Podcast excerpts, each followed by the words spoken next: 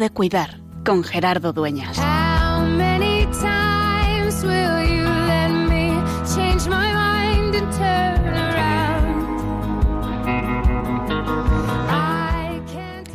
Muy buenas noches, señoras y señores oyentes de Radio María.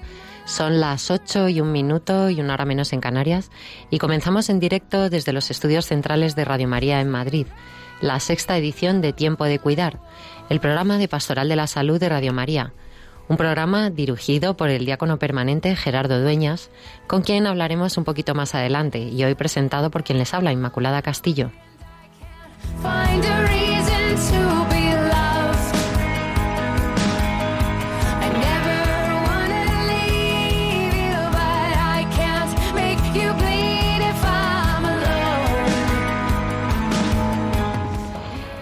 Esta noche en el control técnico nos acompaña Juan Manuel González. Muy buenas noches. Hola, buenas noches, Inmaculada. Y en las labores técnicas y de producción, Irene Kate Robinson. Buenas noches, Irene. Muy buenas noches. Además, bueno, eh, como ya les anunciamos la semana pasada, hoy vamos a continuar con un programa muy especial sobre el duelo. Es nuestro, eh, nuestro último programa. En el programa pasado contamos con dos testimonios fantásticos y con la presencia de César Cid, diácono y capellán del Hospital Estia de Madrid en el Tanatorio Sur y especialista en cuidados paliativos y duelo, que, eh, como le emplazó Gerardo la semana pasada, nos acompaña hoy en los estudios. Además, es autor del libro Mientras vivías, historias de acompañamientos al final de la vida. Muy buenas noches, César. Hola Inma, buenas noches. Gracias por la invitación.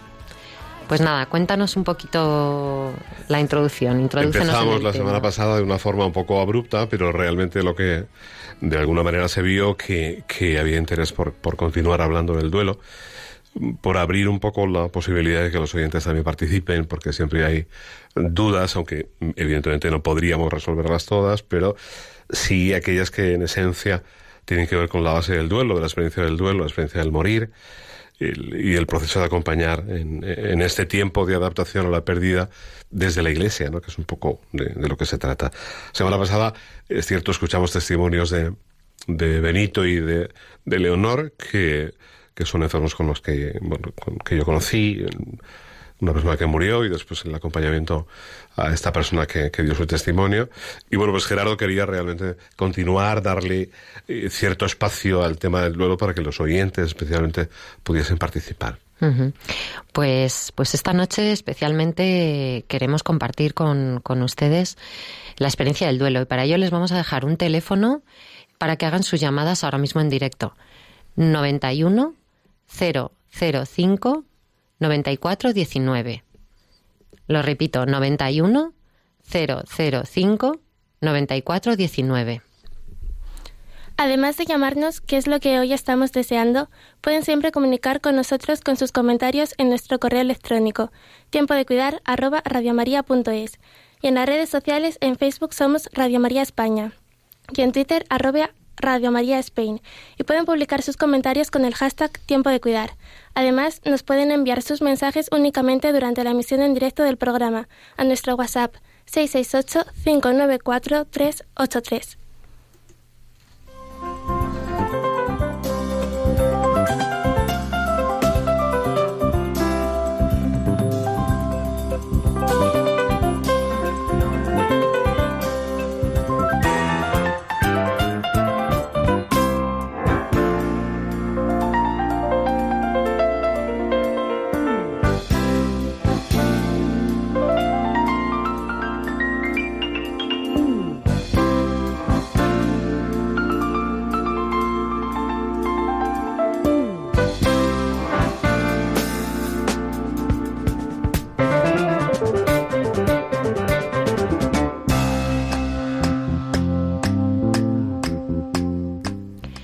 Bueno, dentro del espacio de la tertulia de expertos vamos a pasar a las píldoras de nuestra farmacéutica. El duelo es el proceso psicológico que se produce a partir de alguna pérdida. Es una experiencia emocional, humana y universal, única y dolorosa. El hecho de enfrentarse a esta pérdida se le llama elaboración del duelo y conduce a la necesidad de la adaptación a una nueva situación. Hay que resaltar que el sentimiento de pérdida no solo se manifiesta después de que ésta ocurre, también suele presentarse antes, por ejemplo, en el diagnóstico de una enfermedad terminal o incluso en situaciones más triviales de la vida, como el temor a perder a las personas que amamos. El duelo es un sentimiento de miedo que se encuentra presente en cualquier etapa de nuestra vida, desde que somos pequeños, nuestros primeros, temores a vernos desamparados por parte de nuestros padres, a lo largo del crecimiento hasta que somos mayores y a diario nos enfrentamos a sufrir cualquier pérdida, lo que se vuelve un círculo vicioso que nos llena de angustias y que en muchas ocasiones no tiene una razón bien fundamentada. El duelo se considera normal cuando dura de 6 a 12 meses. Sin embargo, si se prolonga en el tiempo los síntomas se vuelven más severos o impiden a la persona desarrollar su vida diaria, se convierte en algo patológico. Entre los factores que influyen en la cronificación e intensidad del duelo, el más importante y obvio es la relación mantenida con el fallecido. Pero también son importantes las circunstancias del fallecimiento, así como la vulnerabilidad individual. El soporte psicológico básico en un duelo normal requiere escucha activa, empatizar con la persona en duelo, explicar que se trata de una situación muy frecuente y al final tenemos que entender que el dolor es normal en la vida. ¿Cuál sería nuestra, nuestra manera de intervenir como, como agentes de pastoral de la salud? Pues nuestro papel fundamental sería escuchar a la persona doliente, facilitar la comunicación para expresar sentimientos, emociones, informar de todo el proceso y de que sus pensamientos y conductas son totalmente normales. La forma de acompañar a otros es hacerles saber que estoy aquí. No puedo cambiar tu dolor, pero estoy aquí, estoy presente en el amor. Y recordar que la muerte no es un fin, sino un continuar en el amor de Dios, que tiene preparado un lugar para cada uno de nosotros. En muchos casos la presencia habla mucho más que las palabras. En una palabra, acompañar. ¿No, César? Así es. Acompañar básicamente, como dices, porque en un proceso de presencia el acompañamiento hace que, todo proceso, en este caso el proceso del duelo, que, como bien decías, procesar, valga la redundancia, es decir, hacerlo, vivirlo, experimentarlo, rodarlo, ¿no? Aunque suene un poco técnicamente, eh, porque si no se hace, no se procesa, si no se procesa, uno deja de vivir. Y es imposible continuar viviendo con un, con un duelo no procesado. El acompañamiento es, en todos los ámbitos de la pastoral, el proceso en el que la presencia de la gente hace posible que verdaderamente la persona recupere su dignidad y vuelva a vivir con como, como, como Dios quiere que viva, ¿no? con, con libertad, con, con, Y en el caso del duelo específicamente, bueno, pues con signos, con recursos, con habilidades de relación de ayuda, como tú bien decías, para eh, contener, recoger, devolver en algunos momentos esas ideas que no necesariamente son buenas, sobre todo al principio, en los primeros meses, en los que parece que todo se acaba, parece que la vida se acaba, y es completamente normal que la, la, la, persona, el deudo, se sienta roto, sienta, tenga un sentido también de, de, falta de pertenencia a todo lo que ha sido, y podríamos enumerar un montón de, circunstancias. Pues tenemos, tenemos un mensaje de nuestro querido Gerardo. Muy buenas noches, Gerardo. Muy buenas noches, Inma. Muy buenas noches a todo mi equipo de Tiempo de Cuidar y muy buenas noches a todos los oyentes de Radio María. Efectivamente, ya la semana pasada comenzábamos este apasionante tema del duelo que le hemos querido dedicar dos programas por la importancia que tiene. La semana pasada teníamos, y nuestros oyentes lo recordarán, y además está disponible en, en nuestro podcast, dos testimonios impresionantes, de dos personas que han vivido un duelo de diferentes maneras, con diferentes orígenes, con modos distintos de afrontarlo y, con diferente además contexto, ¿no?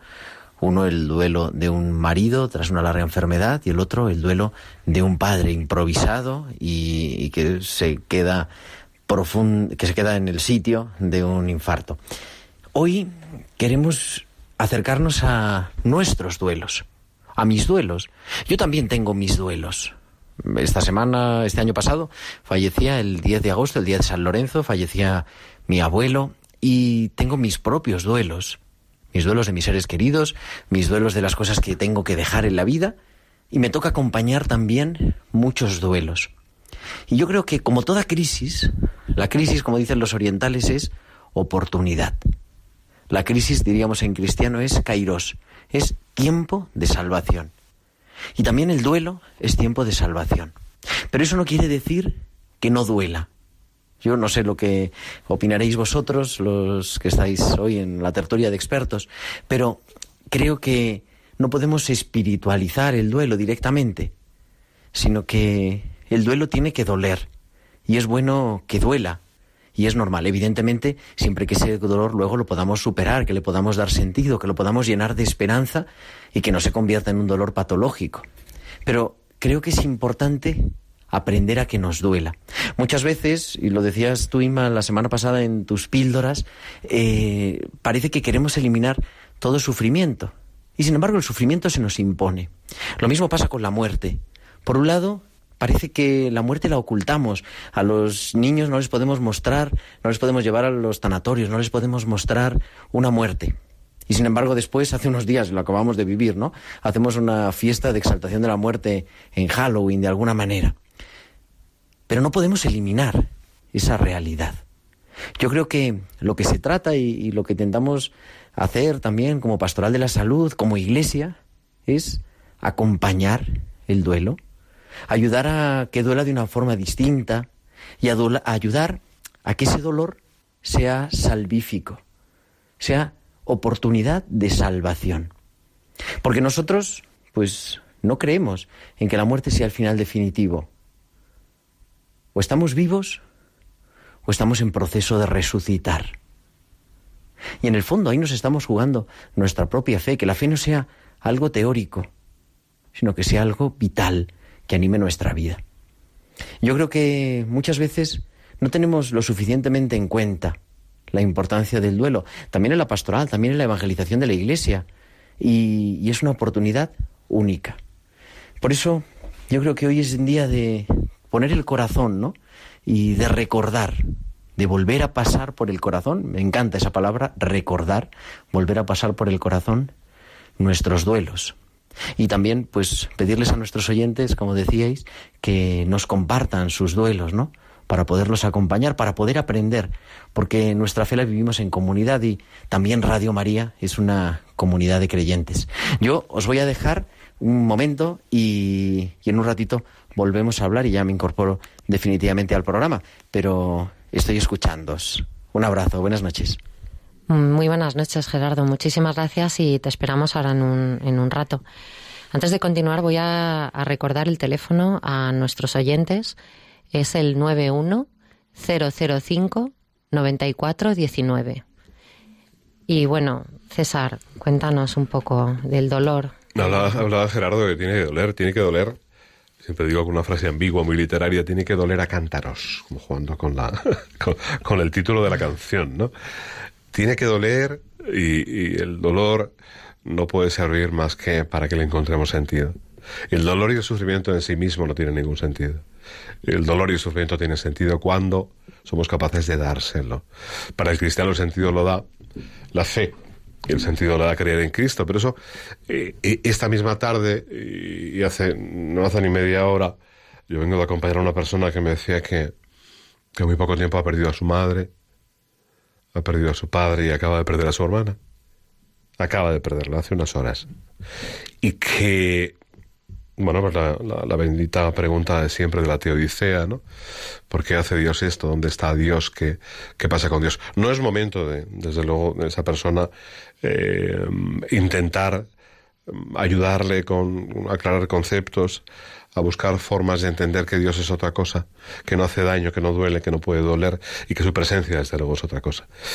Tenemos que contener, tenemos que acompañar y tenemos que intentar que ese dolor encuentre sentido y el dolor con sentido es un dolor soportable. Y la vida soportable es una vida que sigue siendo, puede seguir siendo, una vida conforme a Dios.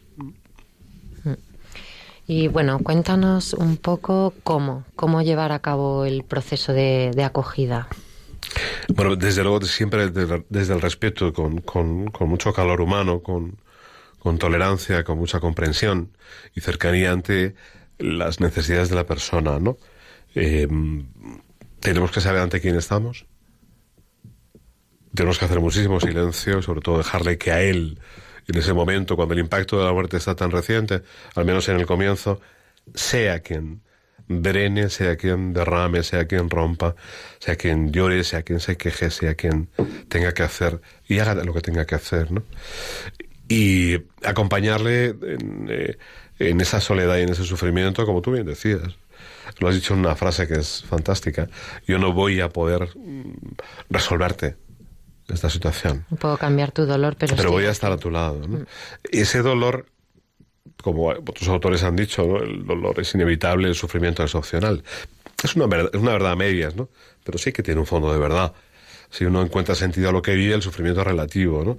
Hay un sufrimiento que, que tiene sentido y hay un dolor con el que se puede vivir. Que no nos tilden de masoquistas ni muchísimo menos. Nadie absolutamente quiere tener dolor, nadie absolutamente quiere sufrir y diría más, nadie quiere morir voluntariamente. Otra cosa es que lo aceptemos, otra cosa es que lo conciliemos con la fe, otra cosa es que encontremos un sentido para vivirlo. Pues eh, esta persona va a estar siempre preocupada por las relaciones con las que quedan sus seres queridos. Eso siempre sucede. Pues hay que intentar acompañar eso sin paternalismo, que suele pasarnos inmediatamente y enseguida nos sale el yo haría, pues porque yo, pues tienes otro hijo, ese cúmulo de frases hechas que no ayudan absolutamente nada, como lo del tiempo lo cura todo. El tiempo no cura nada, Inma. Son los pasos que podemos llegar a dar para que eso sea posible, ¿no? Y como decía, procurar sentido a la vida y esperanza ante el dolor y la muerte, ¿no? Puede parecer una barbaridad para gente que nos está escuchando sobre todo si han perdido ser querido hace poco. ¿Cómo se puede hablar de esperanza? Pues sí. Esperanza de recuperar una vida desde el amor. Esperanza de vivir desde el amor con todo lo vivido con la persona que se ha ido. Esperanza de cerrar tu vida como un ciclo diciendo confieso que he vivido. Confieso que mi vida ha sido un regalo, ha tenido un sentido, ha tenido una extensión de la cual yo verdaderamente he vivido y he aprendido, ¿no? Por ejemplo. Podríamos decir muchas cosas más. ¿no? Y bueno, mm, ¿para qué? ¿Para qué? ¿Para qué mm, vamos a dedicarnos a, a, esto? ¿A ayudar, a acompañar? ¿Para qué? Bueno, entre otras cosas, para que, para que sanen las heridas del pasado, para que aprendan a perdonar y a perdonarse. Hay muchas variables y muchos acontecimientos que aparecen en el duelo involuntariamente cuando se produce la muerte, por ejemplo, la culpa. Uh -huh. Es una culpa transitoria, generalmente desaparece. Pero fíjate que al principio esa persona que queda, además si está sola, siempre se plantea, podía haber hecho esto. Y si le hubiera llevado a, y si en -huh. tal caso... Si no. se podía haber evitado de alguna manera. Eso se sana fácilmente con unas palabras, con una escucha uh -huh. activa y con ciertas habilidades de comunicación, ¿no? Poniéndole ejemplos claros, poniéndole, diciéndole, sin que se sienta eh, juzgado y con ningún tipo de intromisión, que realmente él no podía haber hecho nada más, ¿no? Pues y ayudarle a liberarse de todo lo que le ha perjudicado, ¿no? Que, uh -huh. que, que, aparece, que aflora, surge ahí como un como un cúmulo de circunstancias que van poco a poco uh -huh. eh, creando un, un, una masa, uh -huh. un peso, una mochila, una carga con la que realmente no puede solo, ¿no? Pues vamos a dar paso sin espera a una llamada que tenemos. Hola, muy buenas noches, María. Eh, buenas noches. Eh, mire que escuché la otra semana también su programa uh -huh. y entonces, eh, bueno, primero he oído la, la, esto que habéis dicho, duelo no procesado, que no entiendo lo que significa. Luego, sería primero eso. luego también que a veces, pues por ejemplo, si se te muere la madre o el padre y es mayor que tenga 90 años o pues eh, hay gente que es mejor no decir nada, o sea, no decirles porque parece que, oh, como tiene ya esos años, pero es que es tu madre. O, o y depende también del vínculo afectivo que tú hayas tenido que, que hayas tenido con tu madre.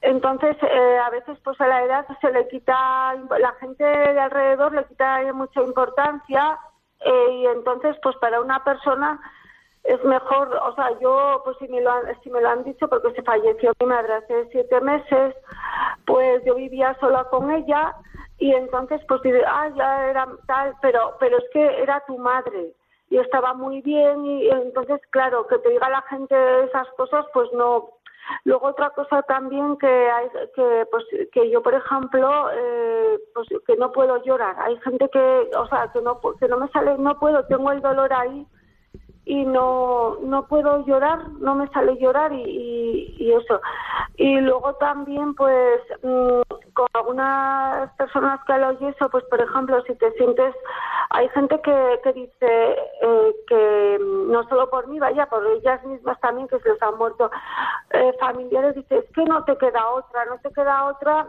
como que hay gente que parece que se siente culpable de ahora de disfrutar de la vida o de Mm. Yo noto, por ejemplo, una señora que se le murió un hijo y dice, es que no te queda otra, pero como justificándose de que va de viaje o como que se siente culpable de esto. Mm. Y, y César, luego también... sí, César nos cuenta un Sí, te poco, vamos, te nos vamos a responder por la Sí. radio, eh, eh, María, porque, porque hay muchas llamadas y realmente nos has planteado cuatro preguntas eh, muy importantes que- que, que- que quiero contestarte. Lo primero que has dicho, ¿qué es procesar el duelo? El duelo es eh, un proceso, no es una enfermedad, nadie tiene que ir a darte medicinas. Es un proceso duro en el que se espera de la persona que queda adaptarse de nuevo a la situación de la ausencia. Procesar el duelo es empezar a vivir conscientes de la realidad de la pérdida y con una serie de tareas como colocar al difunto en el espacio donde debe estar, eh, como empezar a hacer la vida poco a poco, eh, como recuperar lo que uno es y ha sido, sin por ello despreciar lo que ha vivido con la persona que se ha ido y, y- tener una sensación de ruptura, ¿no? Eh, claro que hay mucha gente que tiene sentimientos de culpa, pero, pero son adaptativos generalmente, a no ser que sean duelos complicados o patológicos. Hay un proceso de culpa inicial que es adaptativo y sí que es cierto que hay gente que no procesa el duelo y se inventa formas de vivir en la que justifica el caso, como por ejemplo lo que tú decías, ¿no? Es que tengo que vivir porque más remedio. No, tienes que vivir porque mereces vivir porque tienes que seguir viviendo. No porque nadie te acepte que tengas que vivir o te juzgue un vecino que hace un año que has vivido el duelo y estás empezando una vida nueva. Eh, pues hay gente que le cuesta realmente, ¿no? Eh, recordemos el uso que se daba de, de las prendas oscuras para mantener durante un tiempo. Todavía se hace en ocasiones, en zonas quizá rurales. Bueno, pues hay que respetar que verdaderamente la gente entienda que esto es así. Pero en duelo, en duelo, quiero decir en este momento que todo depende, hay que ver cada caso, porque algo que puede ser una exageración, si está sirviendo para que se procese el duelo, no tiene por qué ser un problema. Por ejemplo, una persona que vive en un pueblo muy pequeño y va todas las tardes al cementerio. A priori, ir todas las tardes al cementerio puede ser mm, patológico, pero resulta que observamos que esta mujer o este hombre viven perfectamente normal, han procesado su duelo, tienen un recuerdo sano de lo vivido, pero es que no tienen otra cosa que hacer. Y van al cementerio cada día. O llorar. ¿Qué se espera de nosotros? ¿Que lloremos o que no lloremos? Ella misma, en otro planteamiento que decía, no puedo llorar. Por alguna razón, María, en algún momento, si me escuchas, no te has permitido llorar. Por algún momento ha habido algún tipo de bloqueo que has de deshacer. Si es que quieres llorar, y si no lloras y lo sientes, no pasa nada. No te sientas culpable por no llorar. No es necesario que llores. Cada persona expresa lo que siente a su manera. Si tú crees que debes llorar, llora. Si sientes ganas de llorar, llora. Pero no te sientas mal porque alguien juzgue que no estás llorando, ¿no? También hablabas de decir, ¿y cómo decirlo? Eh, hablar de la muerte en otros, el tema de los niños es un capítulo aparte, ¿no? Pero proteger a otros, no. Proteger a otros cuando son personas vulnerables, incapaces de procesar eh, psicológicamente lo que está viviendo, gente con algún tipo de deterioro. Una persona normal psicológicamente, aunque sea un niño, ha de saber que, ha- que se ha producido la muerte y tiene que vivir su duelo a su manera exactamente igual. Yo creo que hemos contestado a, a- a lo del tema de las frases hechas que ella decía, pues, lo dijimos un poco al principio, ¿no? Somos tremendamente paternalistas y enseguida nos vienen para decir, bueno, tienes otro hijo, ocúpate de él, mujer, si no estás sola. No hay nada más importante, más doloroso y más necesario que atender que la muerte vivida en ese momento. Y para esa persona no hay nada más hasta que no pase un tiempo. Pues espero que, que se hayan respondido las, las, las consultas de María. Vamos a pasar con. Muchas gracias, María, y buenas noches. Vamos a pasar con una segunda llamada de Bárbara desde Madrid. Muy buenas noches, Bárbara. Hola, buenas noches. Cuéntanos. Hola, Bárbara, buenas noches. Buenas noches. Nada, yo con- eh, llamaba para contar mi experiencia. Mi padre murió hace tres años, eh, murió en verano, eh, estaba muy mal ya, era una enfermedad terminal, pero todos los hermanos decidimos que nos lo llevábamos de vacaciones, como íbamos todos los años. Los médicos se asustaron, dijeron, ¿cómo no lo dejáis aquí en Madrid? Y dijimos, no, vamos a estar todos juntos. Nos lo llevamos a Cádiz porque era la ciudad que más le gustaba a él. Y murió entre todos sus hijos, con todos sus nietos. Y yo la, la sensación de la muerte de mi padre es una situa- situación muy pacífica. Eh, a mí me dijeron mis hermanos ya, cuando ya le quedaba muy poco, me dijeron, habla con papá, a ver qué quiere, si quiere morir en casa, si quiere ir al hospital. Y mi padre lo único que me decía es que no estaba suficientemente preparado para morir, que rezaba poco, que necesitaba rezar más. Entonces me llamaba y me decía, léeme el Evangelio, vamos a rezar juntos. Entonces fue una si- situación, la muerte de mi padre en la cama, rodeado de todos los hijos, de todos los nietos, bromeando con él, y de repente se murió.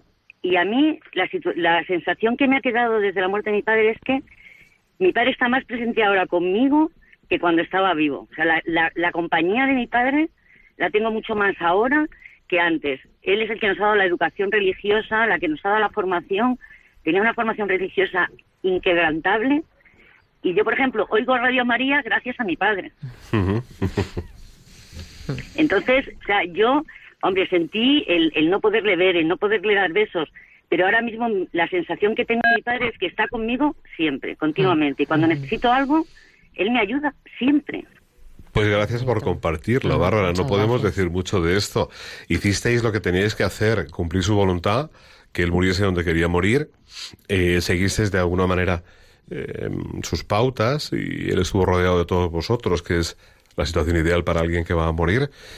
Y en cuanto a, a lo que dices que ahora está más presente que nunca, probablemente haya cosas que antes de que él muriese no te habías planteado. Y ahora, después de que muriese, tu corazón recuerde, albergue, eh, recupere aquellas cosas que él, como bien decía, siendo religioso, quizá te había dicho. Y es ahora cuando tú las estás, las estás aprovechando, ¿no? Y, entonces, bueno, yo te diría que, que fenomenal que sigas así, que, que, claro que le vas a sentir presente. En tu corazón estará siempre. Eh, la vida de los que se han ido para nosotros, y gracias desde la fe la comunión de los santos, es una vida esperanzadora. Muchas gracias, Bárbara, desde Madrid. Precioso, precioso testimonio. Muchísimas gracias por compartirlo con nosotros. Eh, aparte de teléfono, César, tenemos un WhatsApp que nos va a leer Irene ahora mismo. Ah, perfecto. El WhatsApp dice así. Buenas noches. Mi pregunta es la siguiente. El padre de mi pareja tenía cáncer. Ella se hace culpable de la pérdida de él porque le llevó a su padre a hacer un electro y murió en la, pue- en la prueba. Ya son cinco años y se hace culpable de su pérdida, ya que hasta su familia le echó la culpa de ello. ¿Qué puedo hacer? Gracias. Está claro que en este caso ayuda psicológica. Ahí no podemos tratar y trabajar el duelo como duelo eh, normal, como un duelo que se complica de alguna manera, como un acompañamiento y un proceso como el que del que hablamos nosotros, ¿no? Y está claro que tres años es mucho tiempo. Cuando tú hablabas antes del tiempo del duelo, yo, yo cuando has hablado de seis meses, un año, yo sería un poquito más conservador y diría de- de- entre un año y año y medio, ¿no? Tiene que pasar primero el primer aniversario de la primera Navidad, todas las celebraciones que de alguna forma cumplimentan el paso de un año, ¿no? Eh, es muy habitual que nos encontremos con procesos de este tipo. De hecho, yo tengo que revelar personalmente que yo viví uno con mi padre, ¿no? Uno tiene la decisión o toma la decisión de llevar a un enfermo y ese enfermo no sale de ahí y la culpa es algo que se convierte en un verdadero enemigo. Si han pasado tres años y continúa así, necesita ayuda psicológica. Necesita que, que se encuentre con, que busque un psicólogo experto en duelo, eh, alguien que verdaderamente pueda trabajar con ella todos los detalles de entonces, ver en, en un proceso de acompañamiento terapéutico eh, cómo es ella y responder verdaderamente a sus demandas. ¿no? Bueno, pues seguimos con las llamadas. Sergio desde León nos llama. Muy buenas noches, Sergio. Muy buenas noches, paz y bien. Hace bien. Nada. Cuéntanos. Sí, decir del dolor, bueno, podríamos hablar horas y horas, pero bueno, tenemos infinidad de primicias. Sabemos, tenemos a San Pablo, nos dice que el que no sufre no ama, y si no amamos, ¿para qué vivimos? Y el dolor tiene que ser una curtiduría, ¿no? Nos tenemos que curtir, tenemos que crecer, tenemos que purificarnos, tenemos que limpiarnos, tenemos que madurar, tenemos que incluso, podríamos decir, en caso de, fallecimiento, pues eh, incluso hay mucha alegría en cuanto a la semblanza el recuerdo de la persona que se, que se ha ido temporalmente, sabemos que es un hasta luego, sabemos que esta vida pues, es un suspiro, entonces eh, es ser pacientes y estar siempre confiados, el Señor nunca nos va, nos va a abandonar, eh, no olvidemos nunca que Él está con nosotros todos los días hasta el fin de los tiempos, hasta el fin del mundo, y tener mucha tranquilidad, mucha serenidad, imponer manos, tengamos muy presente cristianamente, invocar muchísimo al Espíritu Santo. Y el dolor se va a mitigar, incluso se va a eliminar eh, siempre y cuando estemos cerca, durante o después de los momentos de oración. Cuanto más intensos, más duraderos, más profundos, más confiados, más arrepentidos también, eh, más cerca de, de esa serenidad, de esa paz, y se logra en muchos momentos dentro del dolor. Muy bien, Sergio, muchas gracias por tu, tu testimonio, muy interesante. Muchísimas gracias, muchísimas gracias.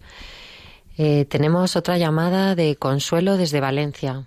Consuelo, buenas noches. Sí, yo, buenas, buenas tardes. Yo quería dar mi testimonio que en el año 84, no, 74 tuve una hija y se me murió a los 40 días de nacida y fue una tragedia terrible para mí. Yo lloraba y lloraba y lloraba yo no tenía consuelo y me separé de mi marido, luego me volví a juntar y el Señor me regaló otro hijo. Y, esa fue la, la maravilla más grande porque dejé de llorar. Dejé de llorar. Es la grandeza de Dios, ¿entiendes? Pues sí. Eso era todo. Le conocerás en el cielo en algún momento. Claro que sí, porque nadie nace para nada, y evidentemente todo tiene que ver con, Dios. Muchas gracias, Consuelo, desde Valencia. Muchas gracias por compartirlo. Eh, Isa, Isa desde Alicante nos llama también. Muy buenas noches, Isa. Yo quería dar mi testimonio y hacer también luego una pregunta. Sí, cuéntanos. Yo es que cuidé a mis padres y a mi marido y al final todos fueron personas dependientes durante muchos años. Y entonces al morirse, pues claro, me pasó lo que decía el padre. Esas preguntas que te haces, y lo pasé mal, es decir, poco. Yo decía que yo me había convertido en un muerto viviente, que era peor que estar muerta. Y después, gracias a una persona que me leyó el pasaje de Lázaro, entonces ahí empezó a, a mejorar la cosa, porque yo pensé, si Jesús, todo un Dios, lloró al ver a Lázaro, digo, pues será que hay que llorar en el duelo. Y después me di cuenta que yo había cambiado como persona, eh, eh, al cuidarlos a ellos, pues el dolor te cambia, te haces mejor persona. Y entonces yo cuando hacía algo, algo bueno, pues gracias a ellos decía, bueno, pues esto se lo ofrezco a Dios y el premio que sea para ellos y si queda algo de premio para mí, pues algo, pero para ellos. Y esto me empezaba a, a hacer sentir bien. Y después eh, también me acostumbré a rezar todos los días a unas horas y era como como si fuera como que se hace un café por la, por ahí pero es un café espiritual. Y esas dos cosas empezaron a hacer que me sintiera bien. Y hoy en día las preguntas se callaron y, y hoy en día no sé la herencia que ellos me dejaron fue el desarrollar la espiritualidad. Y entonces una chica me dijo que esto de ofrecer puede ser la comunión de los santos eh, aunque no sé, yo digo, pero si no somos santos? Dice, no, es para todos, pues santos imperfectos. ¿Eso es así o no? no lo sé yo. Bueno, la historia que cuentas es muy bonita. Realmente dar tu vida, ofrecer tu vida y servir, que es un poco la condición del cristiano. La primera condición, servir al otro. Pues es lo que has hecho, con lo cual tienes que estar muy orgullosa. Eh, porque no hay nada más bello que, que, dar tu vida por los demás cuando están sufriendo. Has dado tu vida por ellos hasta que han muerto y, después has sentido esa sensación de, orfandad, de dolor, de ruptura, que gracias a la fe te ha ayudado. No has citado el, pasaje del Evangelio de Lázaro, yo es el que es el que más utilizo en el duelo. Me sigue abrumando mirar a Jesús arrodillado llorando desconsoladamente y sigo sin entender hasta qué punto tenemos tanta suerte de tener un Dios que se hace hombre, hasta ese calado hasta esa circunstancia, hasta esa razón irrazonable o irracional, ¿no? Eh, ¿Qué necesidad tiene Jesús de llorar? ¿Por qué llora Jesús? El tema de la dependencia pues en un principio es completamente normal. Eh, es algo que con el tiempo ha ido desapareciendo y todo lo demás. Y lo que preguntas de la comunión de los santos es tremendamente sencillo. No necesariamente uno tiene que vivir eh, en una actitud de ofrecimiento con todo lo que hace, ¿no? La orientación cristiana de la oración es una orientación cristiana de, de, contemplación y, por supuesto, que Jesús nos, nos, dice que pidamos, nos dice que oremos, nos dice que, que lo hagamos. Y, y, orar por los difuntos es fundamentalmente importante, sobre todo si somos capaces de hacerlo en comunidad y hacerlo a través de la liturgia, para evitar de alguna manera estilos personales o modos que, que, puedan no ser demasiado aconsejables que nos despisten, ¿no? Eh, lo del tema de ofrecer el dolor que decías, bueno, es algo muy tradicional en la iglesia, es algo que nos ha venido acompañando. Eh, eh, yo no creo que sea bueno ni malo, sencillamente es algo que si a ti te sirve y te ayuda, pues perfecto. Pero realmente lo más importante, en este caso, y hablando de difuntos, creo que es ofrecer eh, misas, que es darles su oración y mm, verdaderamente orar porque descansen allá donde están y que tú sigas haciendo la vida que tienes que hacer aquí. Ellos están allí, nosotros estamos aquí y estamos en comunión. Estamos en comunión, en, perfecta comunión, tal cual lo describe la Iglesia. Pues muchas gracias. Vamos a recordar de nuevo el teléfono de directo para las llamadas eh, 91 005 9419. 910059419 para que sigan llamándonos durante este ratito que nos queda de programa. Muchas gracias. Hope there's someone who'll take care of me when I die. Will I go? Hope there's someone who'll set my heart free, nice to hold when I'm tired. There's a ghost on the horizon when I go to bed. How can I fall asleep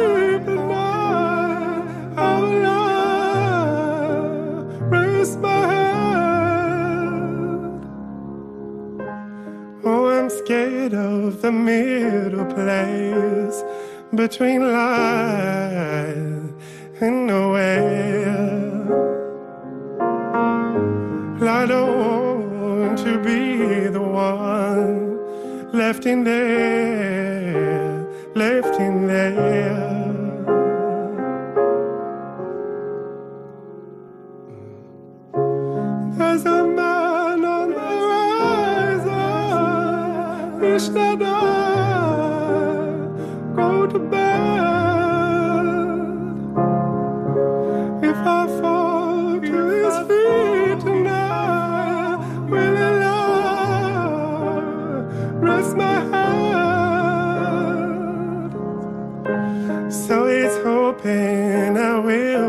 Drown or paralyze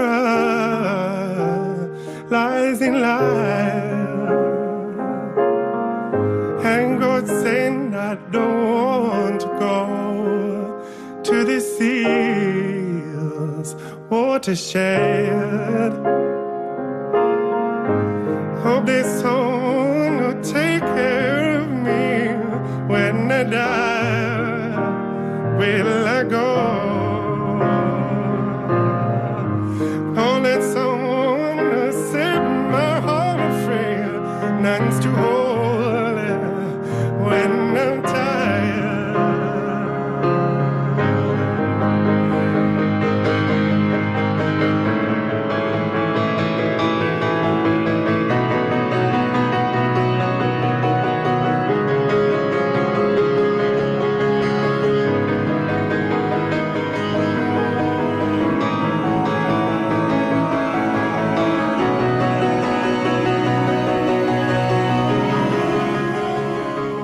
Aquí seguimos a las 8 y 40, una hora menos en Canarias, en el, en el tiempo de cuidar, el programa de Pastoral de la Salud de Radio María, con nuestro querido César, César Cid, que hoy tenemos eh, compañía de lujo. Y damos paso a la llamada de, de Asunción de Madrid. Muy buenas noches, Asunción. Buenas noches. Ya, ya empiezo, ¿verdad? Sí, cuéntanos, Asunción. Yo mi, mm, quería decir, porque estáis hablando del tema de la muerte, mm, que es muy importante, a lo mejor lo habéis dicho, perdón que ya tarde el programa, mm, que es muy importante guardar media hora de silencio cuando uno ve que ya la persona realmente ya no tiene las constantes vitales, guardar media hora absoluto de silencio y decir toma la luz, decir toma la luz, toma la luz, vete a la luz, vete a la luz. Invocar, por supuesto, a mm, pues San Miguel Arcángel, por ejemplo, mm, a los santos. Y mm, en silencio, porque es un momento de tránsito muy difícil, muy difícil, incluso para los propios cristianos que de, de vida cristiana, ah, de no ser santos, que ya ven que tienen pues como un, en fin, todos estos santos que conocemos, pero de los- la gente como normal, digamos, el hecho del tránsito es muy, muy difícil porque ya mm, realmente el cuerpo se queda como una silla rota que no sirve absolutamente para nada y lo único que queda es la transformación, la- la- el paso del alma. Estupendo, ¿verdad? Asunción, te agradecemos mucho. Realmente esta noche estamos ofreciendo la oportunidad a los oyentes de que nos hablen de experiencias de duelo. No sé si te has incorporado un poco tarde. Es muy interesante lo que nos cuentas y, y- y tomamos nota, ¿de acuerdo? Pues nada, buenas noches. Muchas gracias. Ahora damos paso a Raquel desde Navarra. Muy Hola, buenas, buenas noches. noches. Raquel, buenas, Buenas noches. Hola Raquel, buenas noches. Buenas noches. Mire, yo quería compartirles, pues, un, bueno, dos testimonios, ¿verdad? Ante el fallecimiento de mis padres, pues, bueno, he sido una privilegiada porque he tenido la suerte, a ver, de vivir en el paquete, digamos, en el paquete de la muerte de mis padres, iba incorporada la resurrección. Yo he tenido la gran suerte de, de tener esta experiencia, ¿no? De, re- de resurrección, diríamos. Entonces, eh, he tenido la suerte, realmente con mi padre fue contundente ¿eh? la experiencia eh, pascual, digamos, de resurrección, de manera que no hice duelo, el duelo lo, lo hice previamente ante, ante el sufrimiento y ante su pérdida, pero en el momento del fallecimiento yo tuve la, la, la, la gran fortuna de, de vivir una resurrección de mi padre. ¿eh? Lo consulté incluso con sacerdotes y, y bueno, y me felicitaron, digamos. Qué bien. Y con mi ma- sí, con mi madre ha sido más sutil, pero también, también, también. Entonces, eh, bueno, yo digo la muerte no existe, de alguna manera es como si no existiera, ¿verdad? Y, y bueno, y lo que nos espera es la felicidad, ¿eh? La paz, la plenitud. Esta, esta es la experiencia, bueno, que, que ya le digo yo, que soy una persona frágil emocionalmente ante el sufrimiento de mis padres eh, y yo previamente estaba pues muy hundida, ¿no? pues tuve esta, esta enorme fortuna, digamos, ¿no? Entonces, bueno, era compartir esto. Gracias por, por compartirlo. Verdaderamente, Ima, el cristiano afronta la muerte y la asume libremente como un acontecimiento que puede ser vivido en comunión con Cristo. Esto es muy importante que no se nos vaya de la cabeza, ¿no? que, que, que no pensemos que somos capaces de, de ir por libre, que, que Cristo muerto y resucitado eh, adopta una actitud que es la que tenemos que seguir, que es la que tenemos que mirar. Porque el, el peligro está en, en, en las derivaciones que como seres humanos podemos llegar a tener, a entender o mirar que hacen que al final se conviertan en, en, en formas mm, externas, más allá del dogma, más allá de la iglesia, más allá de lo que creemos. ¿Y qué me cuentas, César, del sentido del sufrimiento para el cristiano? Pues es eh, seguir a Cristo, proseguir su obra, colaborar en el reinado de, de- de Dios, defender la causa del hombre, ¿no? Fundamentalmente y ofrecer, como decíamos antes, gratuitamente el perdón, servir al hermano y saber, saber, esto es muy importante, muy importante, saber que esta actitud nos va a traer sufrimiento también a nosotros. Es este sufrimiento el que debemos acoger, no por capricho, no porque el sufrimiento nos va a convertir en superhombres o supermujeres, sino porque es inevitable sufrir. Es inherente al ser humano. Y en el proceso de seguir a Cristo, no tenemos que sufrir como Cristo sufrió en la cruz, tenemos que subir, eh, eh, ten- perdón, tenemos que sufrir específicamente lo que nuestra vida es, siguiéndole a Él, mirándole a Él, prosiguiendo su obra, pero seguirle como el crucificado y como la experiencia pascual que determina nuestra fe.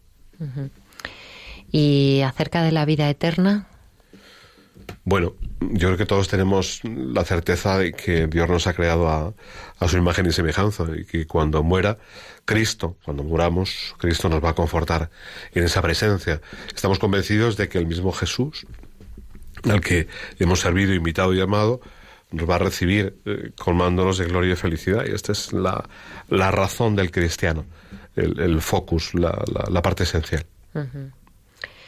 Pues tenemos una última llamada de alguien que nos llama de Soria. Muy buenas noches. noche. Es para darle las gracias por ese programa. Perdón, es que me pongo nerviosa. Bueno, Porque respecto a la muerte, el duelo, de mi mamá se murió. Entonces, mi hermana todavía sigue guardando ese duelo. Pero yo vi como el Señor me dio a mi fuerza, porque mi mamá murió fue conmigo. Yo la pude eh, rezarle. Yo me acuerdo que yo soy catecúmena y pude hacerle los lados de la todo junto, ok. Y cuando me avisaron que mi mamá se hubiera muerto, yo recibí al mismo tiempo, qué sé yo, como un consuelo porque realmente ya yo estaba preparada, pero mi hermana todavía no ha podido salir de eso. Y y este programa me como que me conmovió tanto para ver qué yo le digo a mi hermana. Yo le digo a mi hermana, ya mi mamá tiene un año. Y ¿Cuántos años hace que murió? Ay, perdón, eh, perdón, que tengo el abuelo y no puedo seguir hablando. Ah. Que se me paró de la cama. Bien, Ay, bien, perdone. ten cuidado con el abuelo.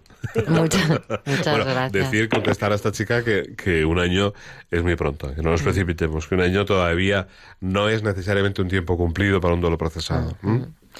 Pues muchas gracias. Y ya última llamada, Irene desde Madrid. Irene, buenas noches. Muy buenas noches a todos y gracias. Eh, el programa me estaba encantando. Es un tema sobre el que hablé con mis padres cuando era yo jovencita y pequeña y he tenido la oportunidad de vivirlo de dos maneras muy distintas. Con mi madre falleció de repente sin que estuviéramos nosotros en casa y a mí me costó digerirlo mucho. Pero luego, pues mi padre es el que me ayudó a salir adelante. Y cuando mi padre falleció, pues habíamos hablado, él tenía un cáncer, sabíamos que la cosa, él mismo lo decía, iba para abajo. Incluso un día le pregunté, papá, no quiero hacerte esta pregunta, pero creo que debo de hacerla. ¿Tú dónde quieres morir? En casa o en el hospital, ¿no? Donde fuera. Dijo, yo aquí en casa. Y me peleé con todos los médicos que hizo falta para conseguir que él pudiera morir entre los dos. A mí me enseñaron algo que yo sé que ya se ha dicho aquí, y es que mm, el alma no abandona el cuerpo en el mismo instante en que fallece el cuerpo.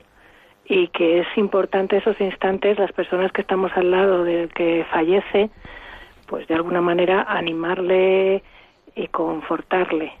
La iglesia tiene muchas oraciones al respecto pero yo creo que no se transmiten ni se enseñan porque quizá últimamente hay mucho tabú no sé cómo decirlo respecto al tema de la muerte yo soy profesora y alguna vez ha salido el tema y es curioso porque los chicos sí que muestran interés por él. Cuando les hablo utilizo una expresión que empleaba mucho Pablo Domínguez, el sacerdote que falleció en el Querido Moncayo. Pablo, claro que sí. Sí, fue profesor mío en Ah, estudiaste en San Damaso. Ah, Pues él También. decía que la muerte no es más muy- que la puerta. sí, muy amigo. Que la puerta, ¿no? Exacto, una Pablo puerta. hablaba de la puerta, eso es. y, y es creo la idea más bueno más fácil de entender y más reconfortante. Es verdad que el que está al otro lado o mejor dicho el que se queda aquí echa de menos a los que se van.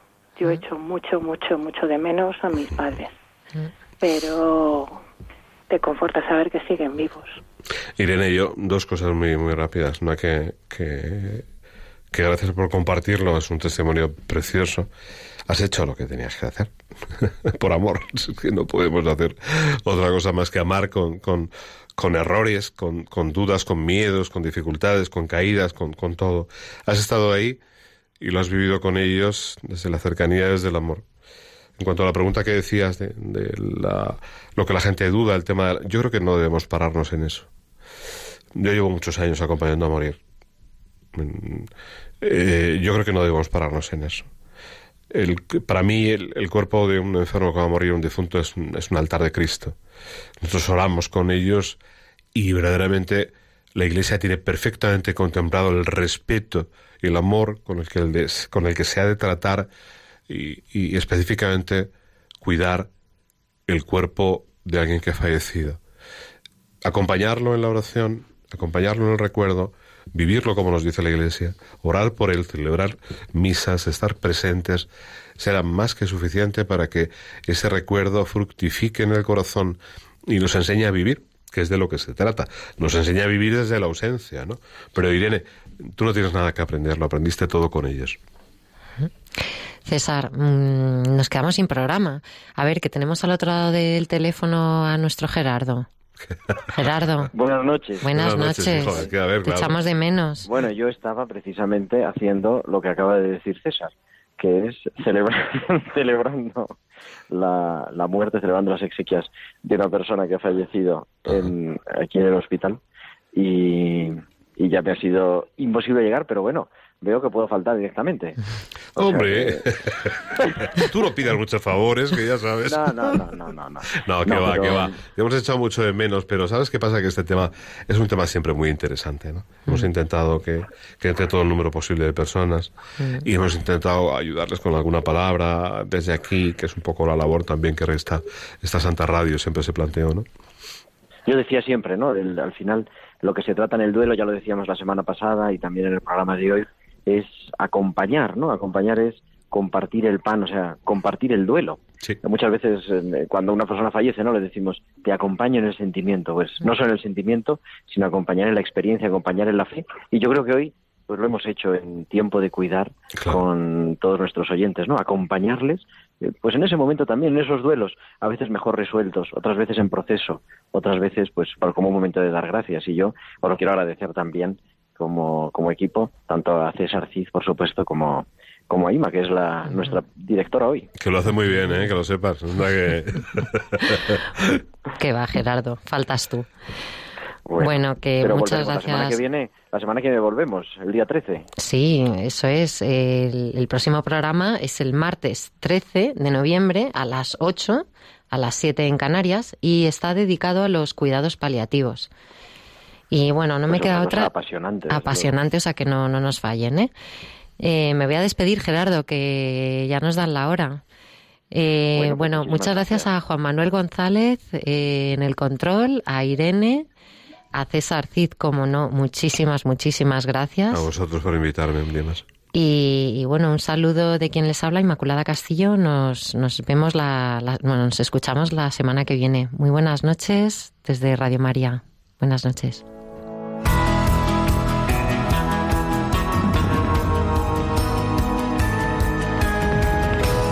Tiempo de cuidar con Gerardo Dueñas.